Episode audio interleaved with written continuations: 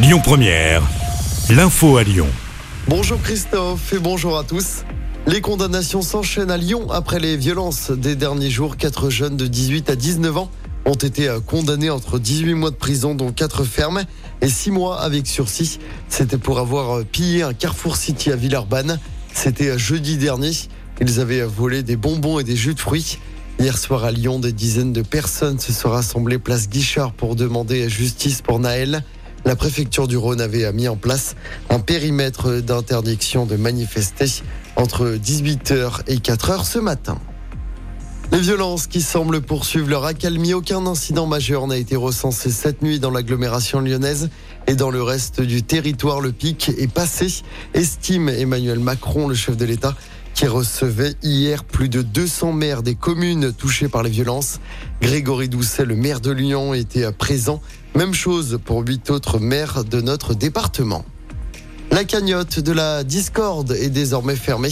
Elle recueille 1 600 000 euros pour la famille du policier auteur du tir contre le jeune Naël à Nanterre.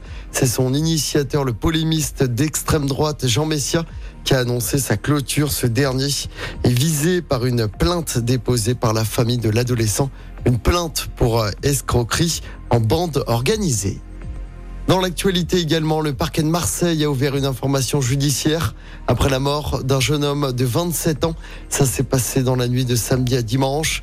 Il est probable qu'un projectile de type flashball ait entraîné son décès. L'IGPN a été saisi. L'actualité, c'est aussi le début des euros de rattrapage du bac. Aujourd'hui, les épreuves vont s'étaler jusqu'à vendredi. Les élèves qui ont obtenu entre 8 et 9,9 de moyenne sont concernés. Ils doivent choisir deux matières à défendre afin d'engranger suffisamment de points pour atteindre au moins 10 de moyenne générale. L'examen dure environ 40 minutes pour chaque discipline avec 20 minutes de préparation et 20 minutes d'exposé. Chez nous dans le Rhône, le taux de réussite est de près de 84% pour l'instant, toutes séries confondues à l'issue du premier tour. Et puis attention, le tunnel sous Fourvière sera fermé tout le week-end dans le sens Marseille-Paris. Fermeture vendredi à 20h30, réouverture lundi à 6h du matin. L'ouvrage ferme à cause de travaux. Des bouchons sont à prévoir pour ce premier week-end de départ en vacances. En sport, le Tour de France prend de la hauteur et s'attaque aux Pyrénées. La cinquième étape partira tout à l'heure de Pau, direction la Reims. Une étape longue de 165 km avec notamment un col hors catégorie et un col de première catégorie.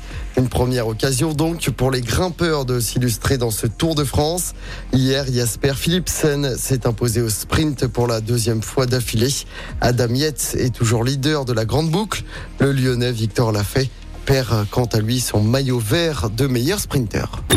Écoutez votre radio Lyon Première en direct sur l'application Lyon Première, lyonpremière.fr et bien sûr à Lyon sur 90.2 FM et en DAB+. Lyon Première